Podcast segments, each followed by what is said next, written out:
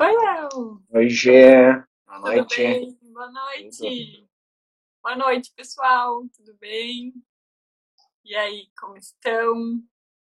Quem tá, quem tá passando aí, que nem eu, pela volta às aulas, né? Pela, vamos readaptar as crianças na escola. Eu vou readaptar os meus na mesma escola, mas eu sei que não vai ser fácil, né? Depois de um ano inteirinho em casa. E aí, e aí, o que que a gente faz? Como é que, como é que a gente adapta esses pitucos? Oi, Mi, tudo bem? Vai nos ajudando aí. A minha é prof de educação infantil, né? Vai nos dando uma luz. Vai nos contando aí como é que é, quais são as dificuldades, como é que tu enxerga. Nos ajuda, né, Léo? É, é, e, é- e todo mundo vai passar por uma readaptação, né, agora. Já que a gente está vendo desse processo de quarentena aí, nesse processo da pandemia, mesmo quem não não está entrando numa escola nova, ou quem está buscando uma escola, né, vai acabar passando por isso. Porque tem muita criança que está muito tempo em casa, né, há muito tempo que está sem esse contato com a escola e tudo mais, né, então é um, um, pro- um processo de readaptação, né. Tem aquelas que estão chegando a primeira vez, né? Então é aquelas que vão retornar, né? Então vai ser, vai ser um momento, assim, ah, onde vai ter isso de novo, né? É, e como será, né? E quantas coisas essas crianças passaram, né? Dependendo de como a família conduziu a questão do distanciamento social. Eu acho que isso pode agravar ainda mais, né? Dificultar ainda mais a adaptação, porque eu vi muitas famílias que colocaram medo nas crianças, né? Que o coronavírus, que não sei o quê, e falavam muito sobre morte na frente das crianças, sobre não poder chegar perto do outro, e aí de repente essa mesma família vai lá e vai é, colocar a criança em contato com outras pessoas, né? Então acho que a gente tem que ter bastante responsabilidade é, no que a gente fala na frente das crianças. Ah, que é muito dizendo. A adaptação será geral, tanto para as crianças, famílias e a própria escola, é verdade. Sim, sem é dúvida. verdade. né? É. Pessoal, pedir para vocês mandarem também, aí, clica no aviãozinho, né? Manda para o pessoal vir para a live aí, para compartilhar, conversar com a gente, né? E mandem também os comentários aí, né? A adaptação, para mim, ela é sempre tripla, né? Ela é com a família, a escola e a criança. Isso em qualquer momento, não só agora na volta às aulas, né? depois de toda essa a- da pandemia e tudo mais, né? A gente ainda tá nela, agora tem a, a vacina aí que vai demorar um bom tempo para chegar para todo mundo, né? Então é um processo que está vindo, né? Mas é um processo de adaptação, ele tem que ser visto desses três pontos. Porque muitas vezes a gente foca só na criança, e está bem na escola e tudo mais, e a gente esquece da família. E é um processo que é difícil para a família, às vezes, né? A gente comentou na live passada que a escolha de uma escola tem que ser uma escolha muito segura, porque a escola é a extensão da casa, né? Tem que ser segura ao ponto de eu conseguir, por exemplo, trabalhar e fazer minhas atividades e estar tranquilo que a, meu filho, minha filha estão lá, estão bem, né? Então, a escola também tem que acolher essa família. Tem que ser um momento onde a gente vai trazer essa segurança para a família, né? Automaticamente vai uh, trazer essa segurança para a criança. Então tem que ter esse olhar, né? E também a, a gente tem que ter o olhar da sala de aula ali, né? O professor está recebendo mais um aluno, como é que esse aluno vai estar lá, né? Como é que esse aluno vai se adaptar com os colegas, né? Com a rotina da sala de aula, que a rotina da escola geralmente ela é muito diferente da rotina de casa, então tem todo esse esse processo né, de adaptação. Ele é um processo triplo, né? A gente tem que ter o olhar para a criança, para a família e o olhar para a escola também. Né? É verdade, é verdade. É uma adaptação para todos, né? Então vale muito, ao mesmo tempo que a, a, a família e a criança estão conhecendo a escola, a escola está conhecendo a criança e a família, né? Então a escola vai começar a entender como é que os pais conduziam as situações em casa. E aí por isso que a gente falou tanto na última live na importância de a escola ser essa extensão. Porque de nada adianta, por exemplo, é, eu pôr o meu filho numa escola Montessori se eu não prego isso em casa. Ou é, eu vou deixar meu filho numa escola é, que tem uma, uma abertura para que a criança se suje, sendo que em casa ela não podia, né? ela ouvia muito, não faz isso porque tu vai te sujar, vai sujar tua roupa. Como é que essa criança vai enxergar quando de repente ela pode fazer isso? enfim, são os dois lados sempre. É, e a criança ela precisa ser muito respeitada, né, Léo? É, é um momento muito delicado, é um momento muito importante, é uma grande mudança. É para muitas crianças é a primeira vez que sai do ambiente familiar. É uma, é uma situação delicada e que vai deixar marcas. E a gente precisa se esforçar ao máximo para que essas marcas, para que esse estresse conduza para algo positivo e não para um bloqueio quanto à escola. Esse início vai marcar esse processo escolar, né, que, que a criança tem aí lá, sei lá, eu 20 anos talvez pela frente de estudos no mínimo. E, e como é que a gente conduz isso para que seja para que seja agradável para ela? Essa relação que a gente tem uh, com o estudo, né? É, justamente como comentou, a educação infantil é o início de toda uma vida acadêmica.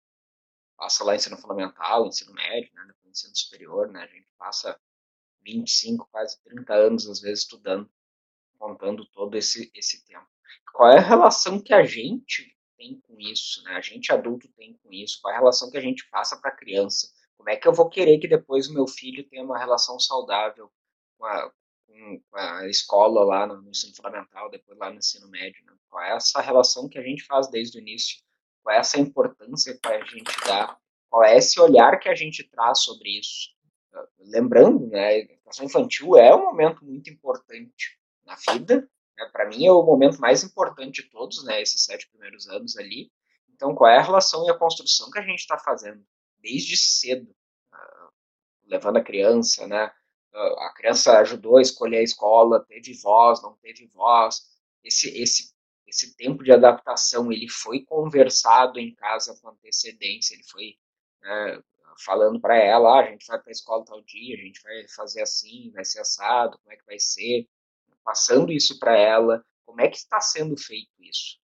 É, e é importante a gente ter a criança envolvida nisso, porque ela é a figura central, ela que vai passar muito mais tempo na escola, ela que vai estar ali todos os dias, ela que vai estar ali uh, convivendo né, com a turma, convivendo com os colegas, com a professora, com todo o ambiente escolar. Então é importante a gente envolver ela nisso, envolver ela nesse tempo, né, todo esse passo a passo, isso é muito importante, né?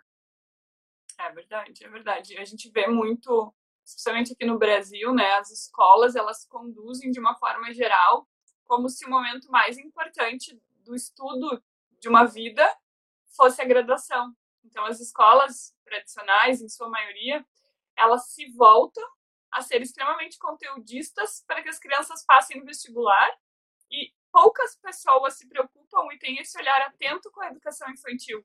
E é essa base da educação infantil que, na verdade, vai repercutir lá na frente nessa criança ter uma capacidade de escolher uma graduação ou essa criança ela aprendeu a estudar, né? Ela aprendeu a aprender, não a estudar. Ou ela vai ser uma criança que só vai decorar porque é o que a escola cobra, né? Como é que foi essa base? Então essa base, esses primeiros aninhos aqui até os sete anos, é mais importante talvez do que aquele momento lá de ensino médio onde é conteúdo, conteúdo, conteúdo, né? Porque, que nem eu digo, é macaco treinado. Ensinar macaco, todo mundo ensina. Agora, ensinar a pensar, gente, eles aprendem agora. São as experiências do agora. É a lama, né? Não é o, não é o ficar passando por cima de letrinha e contornando o A. Mas são as experiências que o corpo inteiro, a criança aprende com o corpo inteiro. Então, é o pisar na lama, é o se encher de areia da raiz do cabelo até a ponta do pé, uh, a tinta, a massinha, a, a, argila, enfim. A criança ela precisa disso. E não de contornar a letra ou pegar uma letra na mão e saber que aquilo é o A. Hora ou outra eles vão aprender isso. Mas essa experiência corporal, essa vivência de mundo, experimentar o mundo com todas as sensações, isso eles só têm na primeira infância. É, então, volta lá, como é que a gente escolhe uma escola Volta lá na live anterior. A gente precisa saber escolher a escola para definir as nossas prioridades, para conseguir fazer uma adaptação numa escola que vá levá-los para frente. Vamos ver aqui o que a Mita nos dizendo. É, exatamente. Ah, acho mega importante o contato direto do professor com o responsável pela adaptação. Inclusive, não vejo problemas em adaptar uma criança com um adulto próximo. A ideia não é frustrar, e sim criar laços. esse primeiro momento é importante para a criação do vínculo. Nossa, perfeito, né, Mia? Isso aí mesmo. A criança, no momento que ela criar o vínculo com o educador, vai ser muito mais fácil. Depois do vínculo criado, da confiança estabelecida, essa criança vai estar segura e aí, aí vai. Mas ela precisa de um tempo para isso, né? E cada criança vai ter o seu tempo. É, isso é importante, né? A gente entender o tempo dela. E também entender o processo de adaptação da nossa parte. Muitas vezes os adultos querem o quê? fazer adaptação em dois dias, botar a criança num dia lá, no outro dia já tá tranquilo, aí no terceiro dia já deixa a criança o dia inteiro na escola e não sei o quê. Ah, mas quem é a pressa? De quem é esse, esse, esse processo? Será que a criança está pronta para isso? Será que a criança uh, vai entender esse nosso tempo? Ah, não, eu não posso parar porque eu tenho que trabalhar, porque eu tenho que fazer isso, porque eu tenho que fazer aquilo. Não, não é assim que funcionam as coisas, né? Quando, se a gente pensar, quando a gente começa uma coisa nova, qualquer coisa, seja academia, seja um curso novo, às vezes a gente não consegue chegar e fazer. A gente tem um tempo, né? A gente às vezes pesquisa, lê antes, se informa, vai atrás, para depois conseguir chegar lá e fazer essas coisas. E a criança também, ela não vai chegar primeiro dia na escola e se sentir super em casa. Claro, tem crianças que são assim, mas mesmo com essas crianças, a gente tem que entender o tempo delas. Eles estão saindo do ambiente familiar, a maioria das crianças, né? Claro, a minha opinião é que a criança tem que ir para a escola depois de um ano, dois, né, de idade. Claro, a gente sabe que tem criança que quatro meses está na escola já, mas a criança passou um período em casa, passou um ano em casa, então ela está familiarizada com aquele espaço, com aquele ambiente, com aquelas pessoas, com aquela rotina. E aí ela vai para um espaço onde tem pessoas diferentes, onde a rotina é diferente. Mesmo que ela se sinta enturmada já no primeiro dia, vai ser um momento de troca para ela. Então, tem que ter esse tempo, tem que dar um momento para ela conhecer, para ela experimentar o espaço. E às vezes esse tempo, daqui um pouco no primeiro dia, vai ser uma hora e a gente vai para casa. Né? Mesmo que às vezes a criança quer continuar lá muito tempo, mas para a gente ir aos poucos. Dá esse, esse uma hora para ela conhecer o espaço, a sala de aula, né? conhecer o pátio, conhecer os colegas, conhecer a turma. Né? Daqui um pouco, no outro dia, ela vai para lá, fica um pouco mais tempo e lancha com eles. Daqui um pouco, no outro dia, fica mais tempo e acaba, sei lá, fazendo uh, uma música junto. Sendo gradual, justamente para ela ir se acostumando com esse espaço, ela ir se acostumando com esse ambiente, com as pessoas. Porque às vezes a gente vai lá, por exemplo, na segunda-feira, e segunda-feira foi um dia que eles passaram o dia no pátio. Mas daqui um pouco na terça tem mais atividade dentro do sala de aula, e ela vai estranhar, porque ela achou que era só pátio. Então, por isso é importante ser gradual. Por isso é importante ter um tempo. Não vai ser em dois dias que a gente vai simplesmente uh, levar ela lá uma, duas horas e no terceiro dia, às vezes, leva uma semana, um, um mês, depende da família, depende da criança. E é importante esse tempo. Né? Nossa, e esse tempo ser, ser organizado com eles e organizado com a gente. Porque não adianta eu estar tá lá na escola e, não, eu tenho só duas horas para ficar aqui, ou eu tenho que sair, porque não sei o quê. Porque... E aí, não, Vamos se organizar. A gente sabe, ó, as aulas vão começar lá no 1 de fevereiro. 1 de fevereiro vamos começar lá dia 3 de fevereiro. Né? Então, olha o tempo que tem, olha o tempo que eu tenho para me organizar, para conversar com meu chefe, ou sei lá, eu para tirar férias, ou conseguir uma licença de uma semana de folga. A gente tem que fazer isso. É importante a gente entender que o adulto que é responsável por esse processo né, de, de, controle do, do, tempo dela, do controle da, da nossa disponibilidade. Então é importante isso, né? É, a hora relógio é nossa, né? A criança não tem esse negócio de ficou 15 minutos, ficou uma hora. É a necessidade dela. Então precisa também que a gente deixe muito claro para essa criança que se ela precisar dos pais, do, do, do, adulto referência que está adaptando essa criança, ela pode ter acesso a essa pessoa. Né? Ela não vai passar por uma porta e estar enjaulada e presa lá dentro. Então a criança ela pode ir e vir algumas vezes. E, e, isso é demorado, gente. Eu, quando eu adaptei a Juju na escola, ela foi com três anos e meio por aí. E o Matias era bebê. E eu não tinha quem deixar o Matias. Eu passei, acho que no mínimo uma semana com ele na recepção da escola, esperando a adaptação dela. E, e foi gradual. E aí eu tenho uma história de um amiguinho da Juju que a adaptação foi linda na primeira semana, onde era tudo novidade. Ele adorou o parquinho, ele adorou as atividades, foi tudo incrível. A primeira semana foi. Nem a mãe acreditava. A partir da segunda semana, quando já não era mais novidade, ele já tinha explorado todos os espaços da escola, aí ele começou a sentir a necessidade do vínculo. Então isso também pode acontecer. Né? A criança ela se deslumbrou com o novo, ela curtiu tudo que ela podia do espaço, e aí quando ela precisou do vínculo, esse vínculo não estava estabelecido. E aí aconteceu que essa criança foi forçada a ficar, e isso gerou marcas nele até hoje. Então é, é precisa ser muito cuidadoso por tudo que a gente vê. Eu acho que assim um mês é um tempo mínimo para a gente estar atento, né, Léo? Mesmo que essa criança já esteja ficando o período, sei lá, quatro horas, se é uma criança meio turno, ou já esteja ficando o dia inteiro, é bom a gente estar atento às reações dela em casa. Como é que ela está chegando em casa?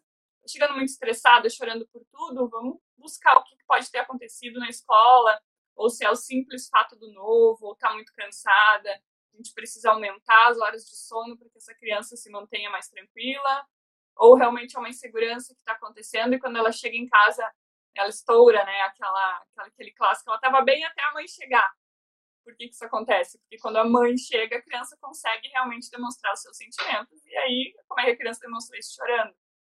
Então a gente tem que estar tá muito atento. Por isso que é, é importante o papo que sempre volta do conhecer a nossa criança. A gente precisa conhecê-los para pegar nos mínimos sinais que algo pode estar errado ou pode não estar tá indo bem. É, a criança dificilmente ela vai chegar em casa e vai dizer o meu dia não foi bom. Não, a gente vai pescando nos, nos pequenos atos, né? É... E também é importante observar, por exemplo, tem escolas que o pai não entra de jeito nenhum. Né? Fica lá sentado na sala de espera e a criança simplesmente com a, só daquela porta para dentro o pai não entra.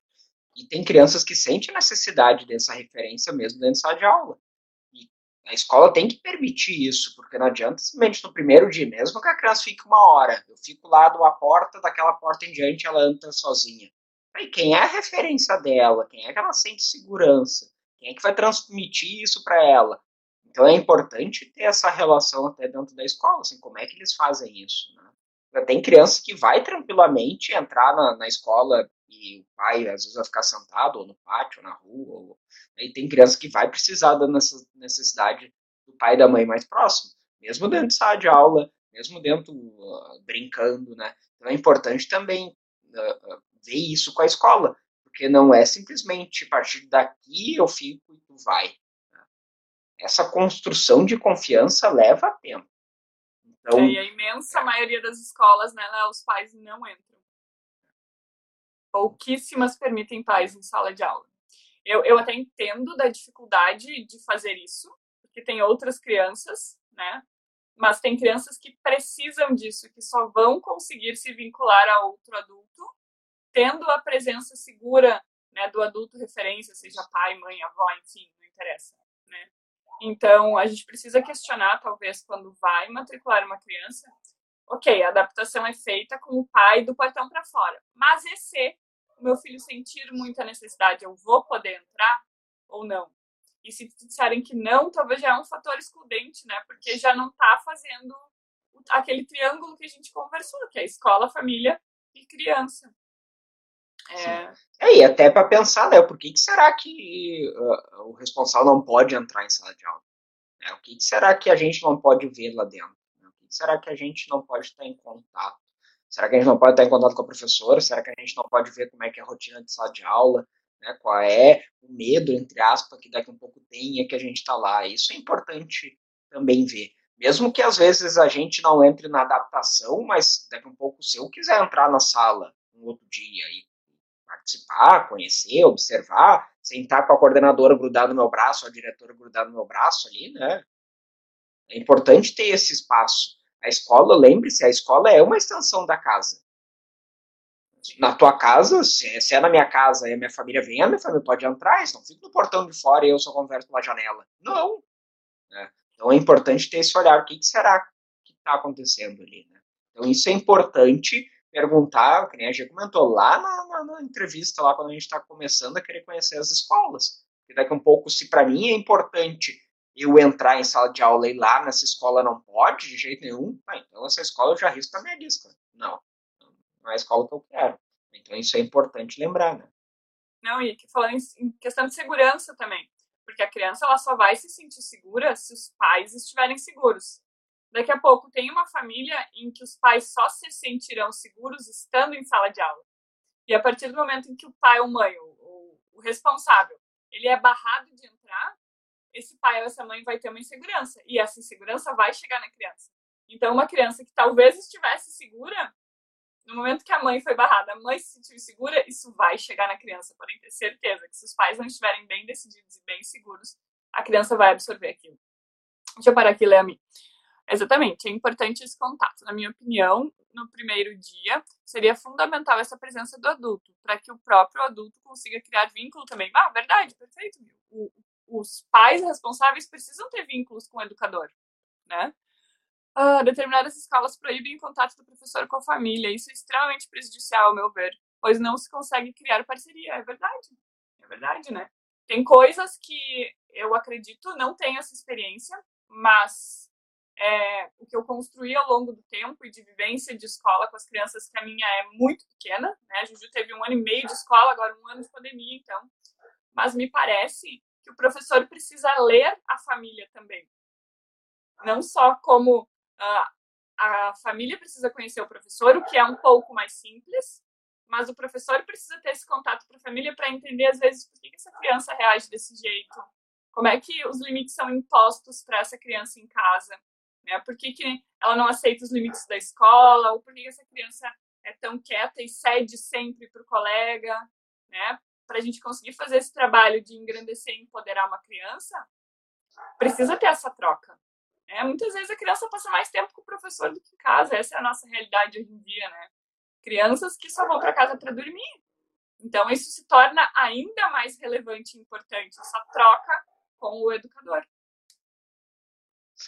É, é importante também ver quando, quando a gente vai buscar uma escola como é que é feita a anamnésia, né? Se é feita, por exemplo, com a professora ou se é feita por um outro funcionário da escola, depois passa isso para a professora, porque é, é justamente isso, a gente conhece o aluno. Cada criança é única. Cada criança é única dentro daquele espaço que ela convive. É a família.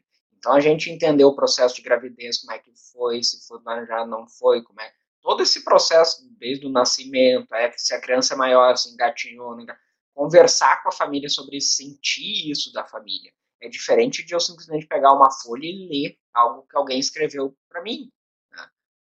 E, ao meu ver, a pessoa que vai estar muito mais contato com a criança ao longo dos dias é a professora.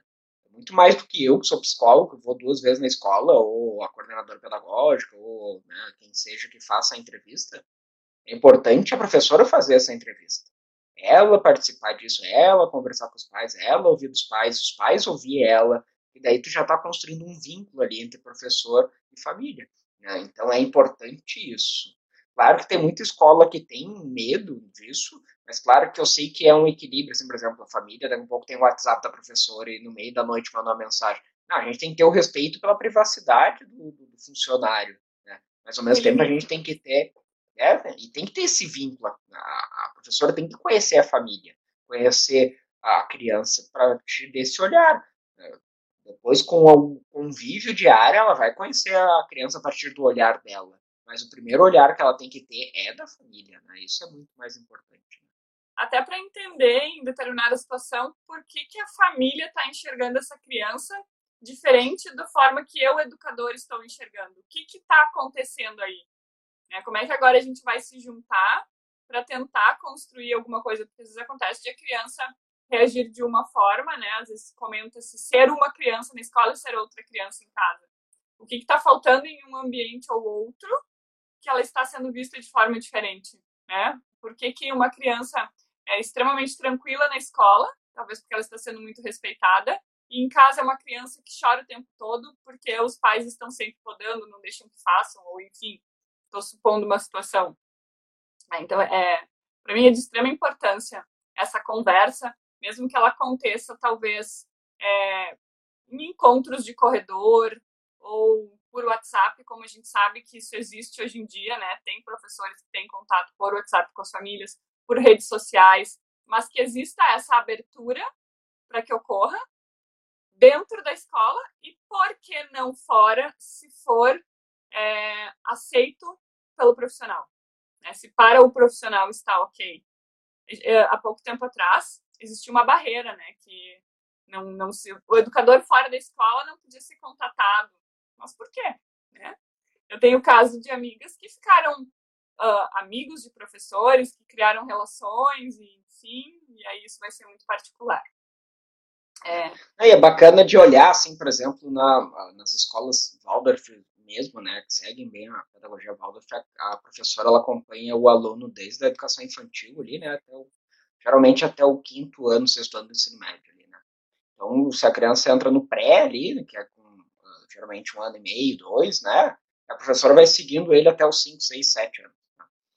Uh, uh, acompanhando aquela turma inteira, né, a turma vai passando de ano e a professora junto.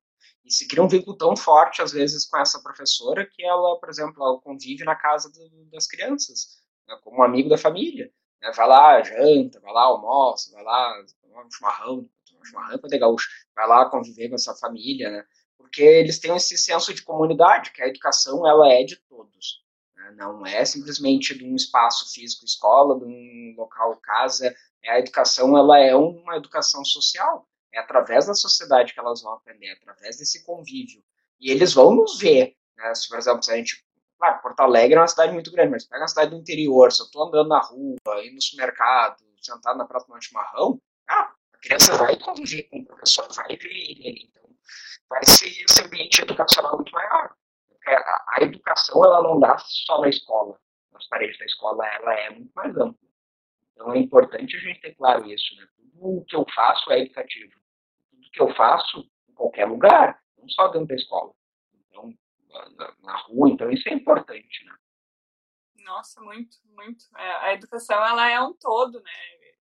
De novo, esse equilíbrio, família, escola, criança, todo mundo junto com o mesmo objetivo, de que essa criança seja encorajada, empoderada e voe com suas próprias asas, tendo um ninho seguro lá embaixo, né? Andando junto, esteja sempre junto com o mesmo objetivo.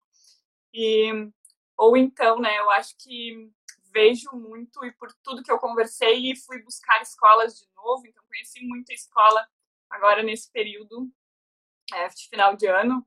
E o que eu vejo é que os professores não têm uma preparação para a adaptação escolar.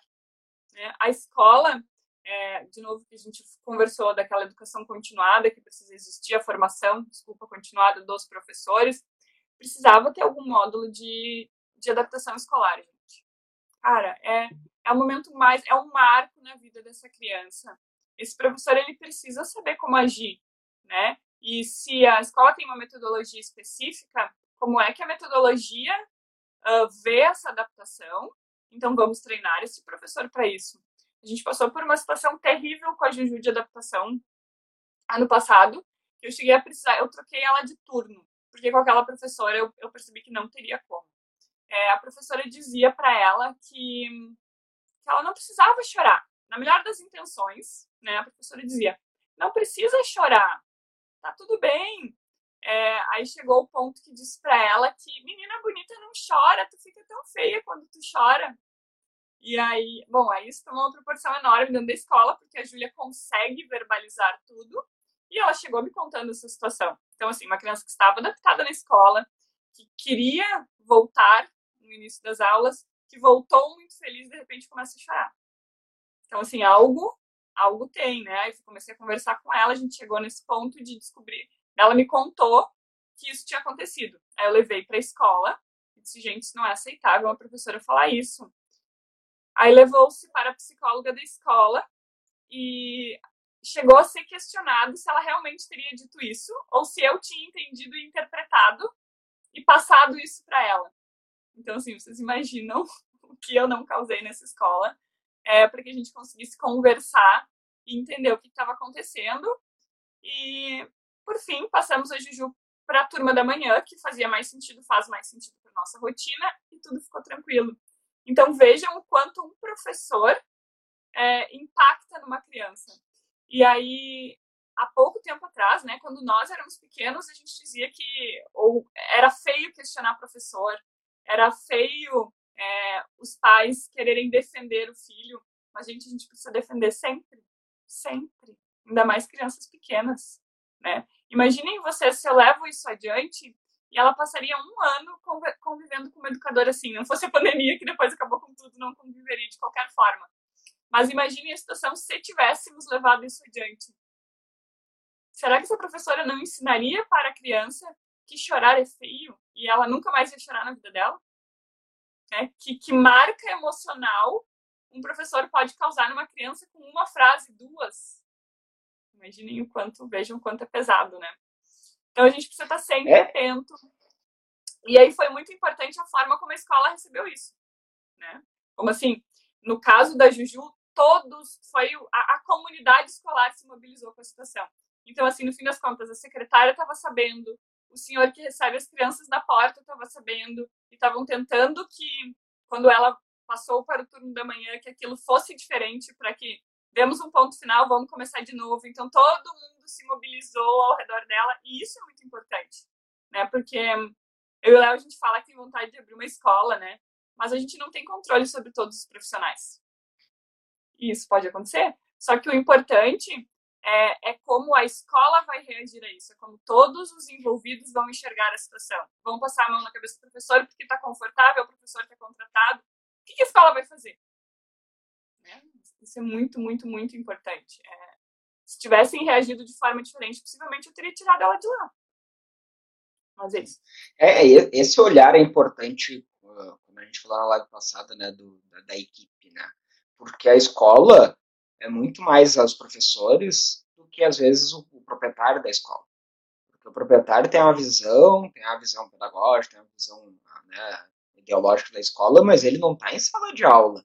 É ele que convive uh, 10, 11, 12 horas com as crianças. Quem faz isso são os professores. Então a equipe tem que ser muito bem preparada. Né? A, a, equipe diretora né, de gestão da escola tem que preparar a equipe pedagógica, ali, os professores, auxiliares e tudo mais, muito bem. Isso é importante a gente ver quando vai escolher uma escola. Como é que é feito isso? Porque uma coisa, por exemplo, eu ganho da, da parte da pedagogia Waldorf. Cara, eu entendo, eu falo, ah, mas as professoras fazem isso, elas vivem isso, elas entendem isso, e daí não adianta. Ah, ou vou abrir uma escola Montessori, por exemplo, eu entendo, eu vivo isso, talvez meus professores não. Ah, então a escola não é Waldorf, não é Montessori, é só o nome. E quem de fato faz a escola e faz a escola se movimentar é os professores, né? o auxiliar de educação e o professor de turma. Né? Eles que fazem isso no dia a dia. É importante a gente questionar isso lá no início. Né? Esse olhar, é eles que vão ter muito mais do que a gente. Então, isso é importante. E aí, como é que a escola deixa passar né, um profissional assim? Essa é a questão. Aí a gente, no momento, naquele momento, a gente se questionou muito. E aí o que chegou a conclusão foi, ok, é, o professor ele pode ter a teoria, mas ele pode não ter a prática. Né? Então, assim, conhecer todas as teorias não é suficiente. É, é muito difícil isso. Eu entendo que para uma escola selecionar um profissional deva ser algo muito difícil. E aí depois que aquele profissional está lá, que as crianças já têm vínculo, né? Precisar mexer nisso, como é que faz? Escola é algo muito delicado, né? Os gestores precisam ter a consciência da responsabilidade que eles têm de futuro do, do país, gente, né? Os gestores precisam estar atentos nos mínimos detalhes. É, um professor que pode ser muito bom para trabalhar numa escola, ele pode não ser tão bom na outra, porque ele tem uma visão de infância diferente, mas a escola ela precisa encontrar os profissionais porque ela busca, porque ela prega, né, para que os professores consigam aplicar é, o que é prometido. É difícil, né? É. Pessoal, vamos, vamos retomar aqui mais ou menos. Chegou gente nova aí, passo a passo para entender assim. Né? A adaptação, essa que a gente está comentando, muito claro, muito mais na educação infantil. Mas, por exemplo, quando a criança sai da educação infantil vai para o ensino médio, o ensino fundamental, também é uma adaptação. Claro que muitas vezes no ensino fundamental a criança tem que, a partir de, de amanhã, já começar de manhã e passar o dia inteiro na escola, não tem esse tempo todo de, de, de desse processo de adaptação muito mais tranquilo. Mas é importante a gente, família, né, responsáveis por ela, passar essa segurança para ela, passar que de fato a gente se sente confiante com o espaço, se sente seguro com o espaço, que a gente vai estar tá ali para colher o sentimento dela, para entender o sentimento dela, para validar os sentimentos delas. As crianças pequenas, que a gente comentou, elas não vão falar sobre isso, mas elas vão expressar isto, seja na rotina, seja na hora de comer, na hora de dormir, tudo isso a gente vai observar, né? As crianças ali do, por exemplo, do ensino fundamental, elas já vão conseguir expressar isso de uma certa forma. Então a gente tem que ter esse olhar. Esse olhar não é um olhar julgador, não é um olhar que diz, ah, puta merda, louco para fazer essa adaptação, que eu tenho que trabalhar e tu não se adapta nunca. Não, não adianta. A gente tem que entender que esse processo é com calma, que é com tempo. O tempo de cada um é diferente. Ah, mas o filho do fulano em duas semanas já na... pode ser o mesmo irmão, um gênio, nascer no mesmo dia. Um se adapta em uma, uma semana, outro leva dois meses. Ah, não interessa, é o tempo deles. Isso é importante, né? O tempo deles. A gente tem que ajudar a criança a se organizar. E isso desde as crianças pequenas. Por exemplo, se a escola usa uniforme, antes de ir para a escola, ajuda ela a separar o uniforme e, e, ajudar ela a separar o uniforme. Né? Deixar a mochila pronta, o uniforme pronto, a criança vai lá, pega e sai, tu enfia no carro, põe assim. Não. Convida ela a ajudar a mochila, a ajeitar a mochila, separar a agenda, né? Tem escola que pede lanche, uma fruta, ajuda a separar a fruta, qual é a fruta que ela quer levar. Isso é importante, porque a escola ela começa se organizando em casa. Esse processo de ir para a escola começa antes. E isso é bom fazer sempre, não só na adaptação. Né? Todos os momentos é importante fazer esse processo, porque a criança vai se sentindo parte daquilo. Porque não é simplesmente um local onde o pai e a mãe escolheram, né? o responsável dela escolheu. Simplesmente enfia a roupa nela, enfia ela no carro e larga ela na porta da escola, fecha a porta da escola, vai embora e volta às seis da tarde. Não. É importante a gente envolver ela nisso. Né? Imagine a situação, se põe um lugar, né? Empatia, gente. Tu tava lá com os teus pais, com as pessoas que tu gosta muito numa reunião de amigos, simplesmente alguém te pega pelo braço com pressa e vamos, vamos, vamos, porque a gente tem que ir, agora tu vai ficar aqui porque eu vou trabalhar, eu te busco no final do dia, tchau. Como assim, né? Isso é muito diferente de essa criança ter feito todo o percurso, ter participado de tudo. Então, se vai para a escola de manhã cedo e, e, precisa acordar cedo e vai gerar correria, a gente precisa que essa criança durma mais cedo, para que ela acorde mais cedo, para que o tempo dela seja respeitado. Então, se ela vai caminhar um passo depois do outro até o carro, a gente precisa calcular esse tempo na nossa rotina, porque o horário relógio é nosso e não dela. Né? Então, eu vou ter que eu me organizar para esperar o passo na frente de passo até que ela chegue no carro, né? ou está muito complicado, então, ok, a gente senta e conversa. Mas a criança ela precisa ser respeitada ao longo de todo o processo dela. Como é que é o acordar dessa criança? Ela é arrancada da cama, né? Eu vi muito isso acontecer. Crianças que são arrancadas da cama vão para a escola até de pijama, às vezes, o uniforme vai na mochila, entrega aquela criança e assim, o professor que se vire. Gente, como assim? Né? Como assim? É. E a sensação de abandono dessa criança, por mais que ela se habitue com isso, o que, que ela está construindo de ideias, de visões de vida de um pai que pega ela no colo dormindo e deixa na escola. Será que essa criança não vai ter uma sensação de abandono? É, o, que, o que ela vai enxergar disso futuramente? Das relações pessoais dela? É, então, é as decisões que ela está tomando sobre isso, né? Sobre é. ela, sobre a vida, sobre o próximo. Né? Então, isso é importante. Né?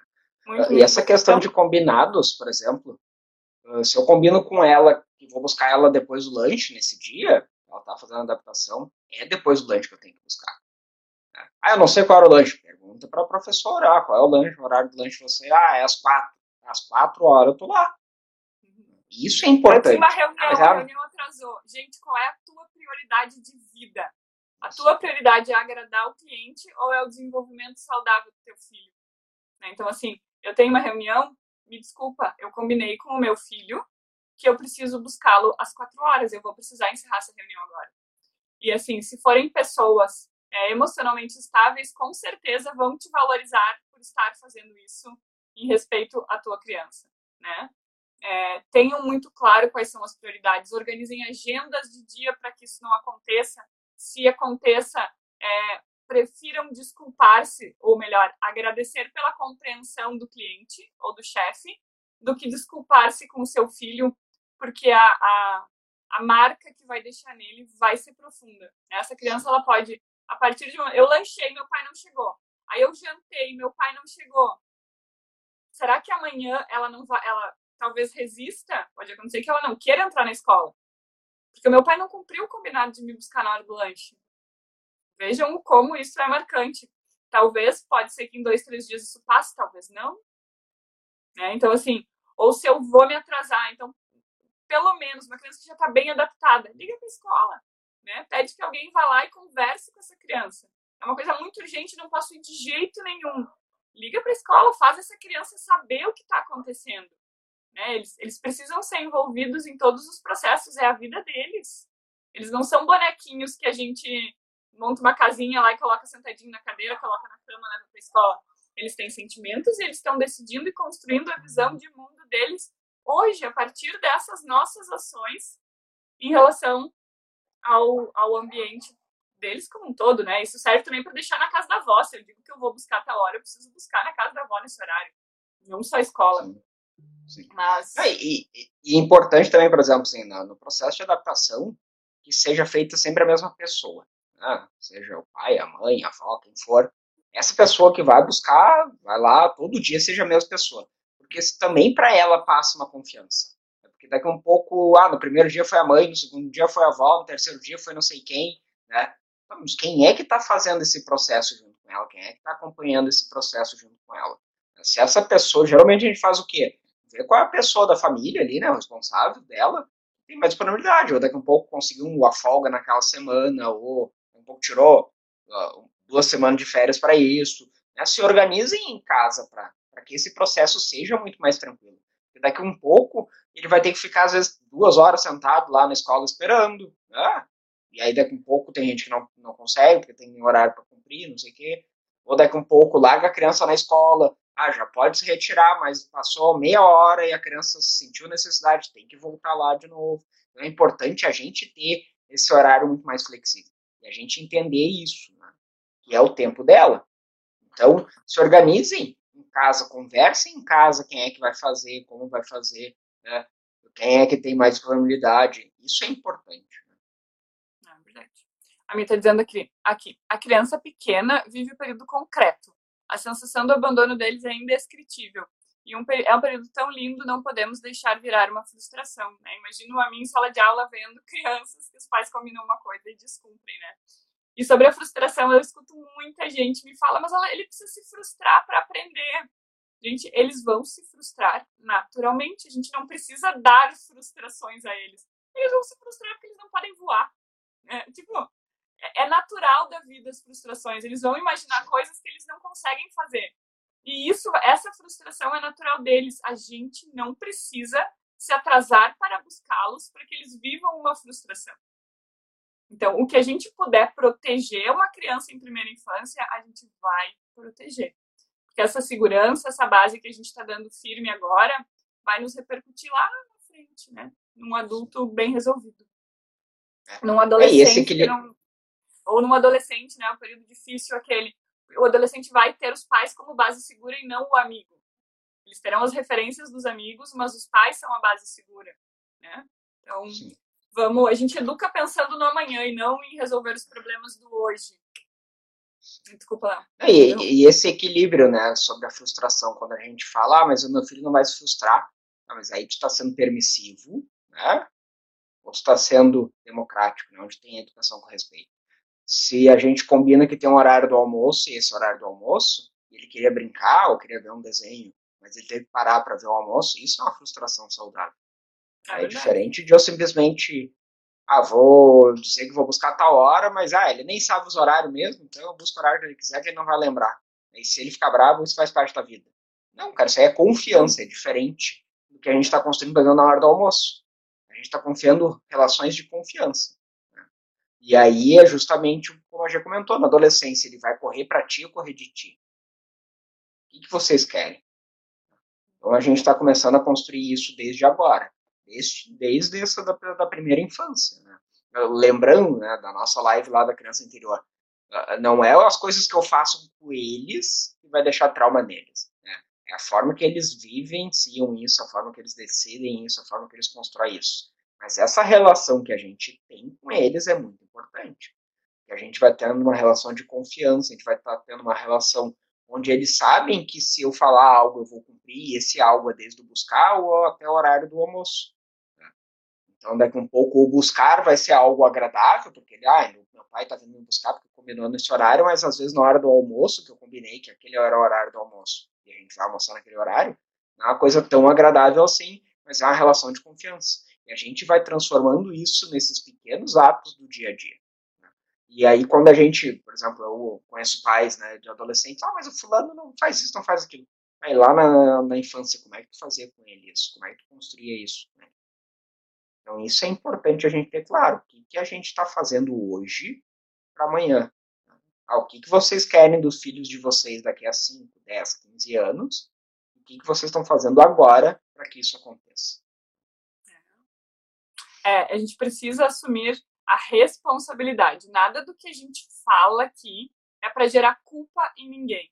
Né? Se até o momento alguém que está nos ouvindo fez diferente disso, sempre é tempo de recomeçar. Sempre vale uma conversa. Eu tenho uma criança de 7 anos e estou conhecendo isso hoje. Eu não, eu não tinha essa visão de mundo hoje. Eu estraguei meu filho. Não. Para, conversa, explica. Né? Uma criança, principalmente uma criança de mais de 7 anos, já tem condições de entender ó, a mamãe agiu dessa forma até esse momento, eu descobri que eu posso fazer melhor, nananã, me desculpa pelos meus erros, eu sempre busquei acertar, e agora eu vou me esforçar mais para fazer diferente. Mas, pensando que se a gente faz hoje para colher amanhã, né, isso quer dizer que eu vou poder acordar meus filhos às 5 e meia da manhã na adolescência, porque eles me acordam hoje às 5 e meia da manhã. Será que a recíproca também é verdadeira? Ah, mas enfim, gente. É... Só para rir um pouquinho, porque é, é, é, pesado, né? É uma responsabilidade grande que a gente tem como pais. É longe de nós, eu e o Léo, querermos gerar culpa em alguém, mas a gente precisa assumir responsabilidade pelos nossos atos, né? E, de novo, não são os nossos atos que vão uh, deixar as marcas nas crianças, mas a forma como eles estão interpretando os nossos atos. Né? Então, sejamos coerentes, consistentes. É muito difícil. Quando me perguntam o que é mais difícil para ti da maternidade, para mim não é horas de sono, apesar de eu precisar dormir, não é perder horas de sono, é não são os ataques de birras, mas é o ser consistente, né? É o se eu digo que não vamos almoçar vendo desenho, nós não vamos almoçar vendo desenho porque hoje um dos dois chorou muito, então, ok, tá, liga a televisão. Aí eu vou estar ensinando a eles que se eles chorarem muito, eles conseguirão alguma coisa. Então, para mim, o mais difícil é ser consistente, e na adaptação escolar a gente precisa ser consistente. A gente precisa estar presente e manter consistência nos nossos atos. Né? Mais do que nas palavras. As palavras para as crianças, elas não têm tanta importância quanto a forma como a gente age em relação é, como é que qual é a minha linguagem corporal quando eu deixo a criança na escola. Eu tô tranquila, eu vou dar um abraço na criança, eu tô tranquila, ou eu dou aquele abraço como se eu não quisesse largar mais. A criança percebe isso? Opa, minha mãe não quer me largar. Então esse ambiente não é seguro, eu não vou. Aí ela chora. É, mas o chorar é normal. O problema não é o choro nessa situação, mas é, é o que ela está entendendo da linguagem que o responsável está passando para ela no momento portão da escola. Eu tô tranquilo? Eu tô deixando meu filho feliz lá? Ou eu tô deixando porque eu não tenho outra opção? É, é a escola mais barata que tem. Eu tenho horário para o trabalho, eu vou deixar aqui, mas eu deixo aqui e meu coração ficar junto. Cara, busca outra solução. Sei lá, te reinventa. Né? A gente tem um cérebro enorme capaz de nos proporcionar isso. É, ou é, essa é a minha situação, né? essa é a minha realidade. É a escola mais barata, é o que eu posso pagar. Então eu estou consciente disso e eu estou seguro nessa decisão e é aqui que meu filho vai ficar e eu vou deixá-lo em segurança, passando segurança para ele, ele vai ficar bem. Pode ser a escola mais simples. Mas se os pais estiverem seguros que os filhos estão bem, eles ficarão bem. É, e, e muito dessas coisas que a gente comentou uh, sobre adaptação escolar, elas teriam que acontecer naturalmente ao longo de todos os dias, não só quando vão para a escola. Por exemplo, validação de sentimento tem que acontecer sempre, não é só contar na escola. Né? Isso é importante. Essa relação de confiança, de o horário que eu vou buscar, o horário, isso é importante ter sempre. Se a gente combina coisas com eles, a gente tem que cumprir. Então é importante a gente combinar as coisas que a gente vai conseguir cumprir. Daqui a pouco eu combino algo super difícil, porque eu quero me livrar daquilo de uma vez, né? Então, ah, não vou conseguir mesmo, então vamos combinar só para a criança parar. Não. Se tu não vai cumprir, então tu diz, olha, isso não tenho como cumprir. O que a gente pode fazer? A gente pode fazer o A, o B ou o C. Né? Então isso é importante. Essas relações a gente tem antes, né? Essa relação de combinar e construir com eles, não só quando eles estão indo para a escola, se a gente está indo no mercado com eles, a gente combina. Se a gente está saindo de férias com eles, vai para um lugar diferente, a gente combina.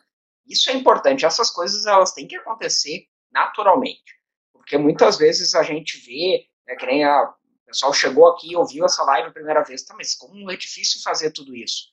Claro, se a gente nunca fez nada disso, é difícil. Mas se a gente faz isso ao longo do dia, é muito mais fácil. Mas não é também simplesmente amanhã eu vou fazer tudo isso. Não, começa com um, começa com outro. Depois que aquele um já está bem internalizado na gente, nas crianças, a gente começa com outro. Isso é importante. A gente não tem que fazer as coisas simplesmente porque é um manual que eu ponho embaixo do braço e vou seguir. Se aquilo não está dentro de vocês, as coisas não vão funcionar. Isso é importante. Tudo que a gente constrói na relação com as crianças tem que estar tá dentro da gente, tem que ser verdadeiro. A gente tem que estar tá fazendo porque eu me sinto bem e porque ela se sente bem. Se daqui um pouco só ela se sente bem, cara, o lado da balança está errado. Tem que ter um equilíbrio. Só eu me sinto bem? Não, tem que ter um equilíbrio. E nem sempre esse equilíbrio vai ser bom para os dois 100%. Muitas vezes a gente vai ter que conversar, chegar num acordo, entender, eu vou ter que ceder, ele também, né? Isso não só com as crianças, né? Em todas as relações são assim, né? A gente tem que ter esse equilíbrio. E muito é difícil, às vezes, a gente admitir, né? Ou a gente conseguir expressar para o outro aquilo que está me desagradando, né? Qual é o meu sentimento, qual é a minha necessidade, né? Então isso é importante a gente ter. É verdade. Não, e a criança, ela. Nós somos o exemplo, né? Então, da mesma forma que ele está me vendo ceder, vai ser muito mais fácil que ele possa ceder, seja na, na nossa relação, na micro-relação de família, que é a primeira comunidade da criança, para com um amigo, quando vai disputar um brinquedo, vai viver uma situação, né? Os pais e a forma como a gente conduz, é, vai ser como eles vão reagir. Independente do que a gente fale, o que a gente faz pesa muito. Né? Então, eles vão ser com os amigos o que a gente é com eles. É bem simples. E a gente tem que ter muito cuidado com uma coisa que eu vi acontecer uma vez na escola que me chocou muito. Foi uma família disse para a criança: se hoje tu entrar sem chorar, depois da aula a gente vai comer sorvete. Vejam, né, que, uma, que eles estavam é, premiando uma criança. Então, assim, a criança ela não pode ter o sentimento. E se ela não tiver o sentimento, ela vai ser premiada com comida. Duas relações completamente distorcidas, né? Que, que relação essa criança vai ter com a comida? Relações que nós hoje em dia temos de nos premiar. Ah, meu dia foi muito difícil, então hoje eu vou comer uma torta de chocolate da noite. Ou as fugas, né? Meu dia foi muito difícil, eu preciso beber alguma coisa antes de dormir. Então, assim, é, a gente precisa ensiná-los que, ok, tudo bem chorar.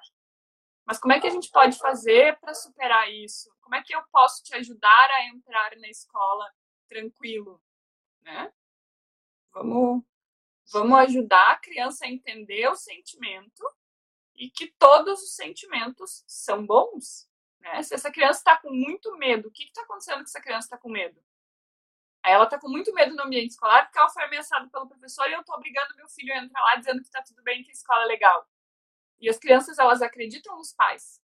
Então, uma criança está sendo ameaçada na escola, tá ficando de castigo, os pais não sabem, a criança está com medo do professor. Eu tô dizendo, não, filho, a escola é muito legal. Ela acredita nos pais. Então, ela começa a criar um entendimento de que ser punido ou ser ameaçado é legal, porque os meus pais me falaram que é legal. A gente tem que ter muito cuidado com as palavras, né? Sim. É, e, e, e, lembrando, que eu comentei, né, dessa relação com o ensino, né? Ele começa a educação infantil e a gente vai o resto da vida, né? Uh, o estudar é obrigação da, das crianças, dos adolescentes, né? A gente não tem como premiar isso negociar isso. Mesma coisa a gente, às vezes, cara, tem que trabalhar, ponto. Ah, mas eu estou insatisfeito com o meu trabalho. Então, tu no teu trabalho pode trocar. Eu não quero mais estudar naquele, eu não quero mais trabalhar naquele lugar, quero trabalhar em outra coisa. Tá. Na escola, a criança está insatisfeita com a escola, tá, vamos entender. Ah, mas eu não vou levar hoje. Não. Isso é obrigação dela. A gente pode acolher, entender o que está acontecendo. Claro, se daqui a um pouco é uma situação muito extrema, assim, vamos trocar de ambiente, daí, sim, isso sim. A gente não vai, que nem a gente comentou, não vou obrigar meu filho a ir para um lugar que ele não se sente bem. Né?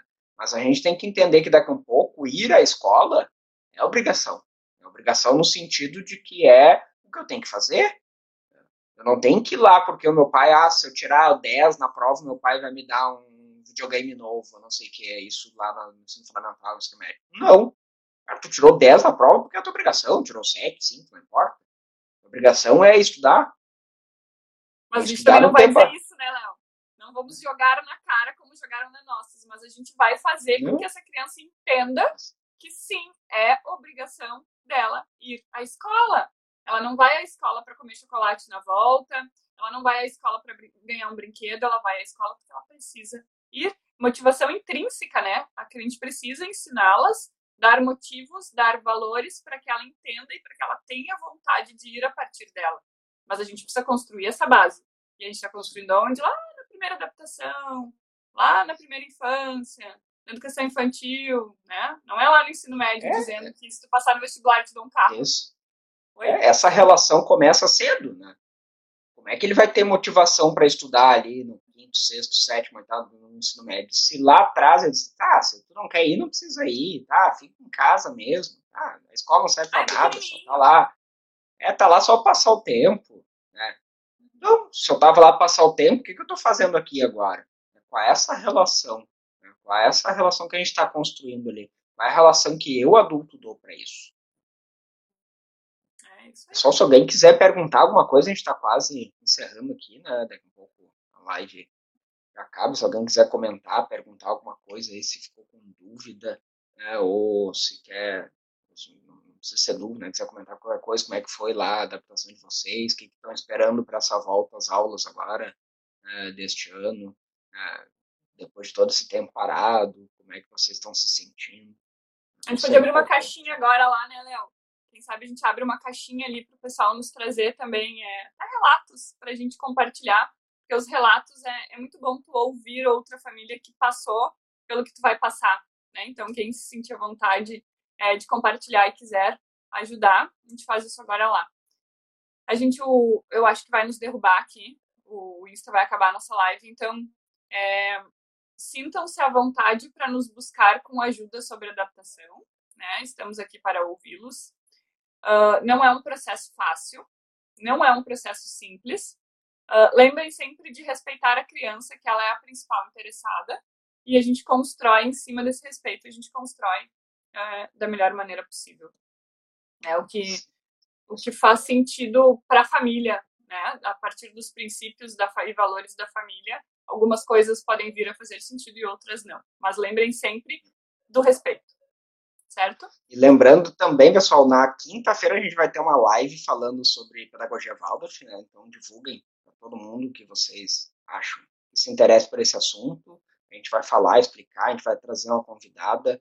Na semana que vem também a gente vai ter duas lives falando, uma falando sobre Montessori, outra falando sobre Reggio Emília, para a gente conversar, discutir sobre tudo isso, essa forma, esse outro olhar, né? Então, divulguem para o maior número de pessoas para vir com nós aqui conversar e descobrir uma outra forma de, de olhar sobre a educação. É isso.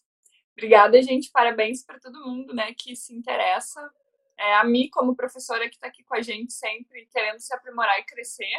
Né, isso é louvável num país onde a educação infantil é tão desvalorizada é, monetariamente, né, financeiramente. São profissionais que têm uma responsabilidade gigante nas costas e não recebem o tanto que merecem.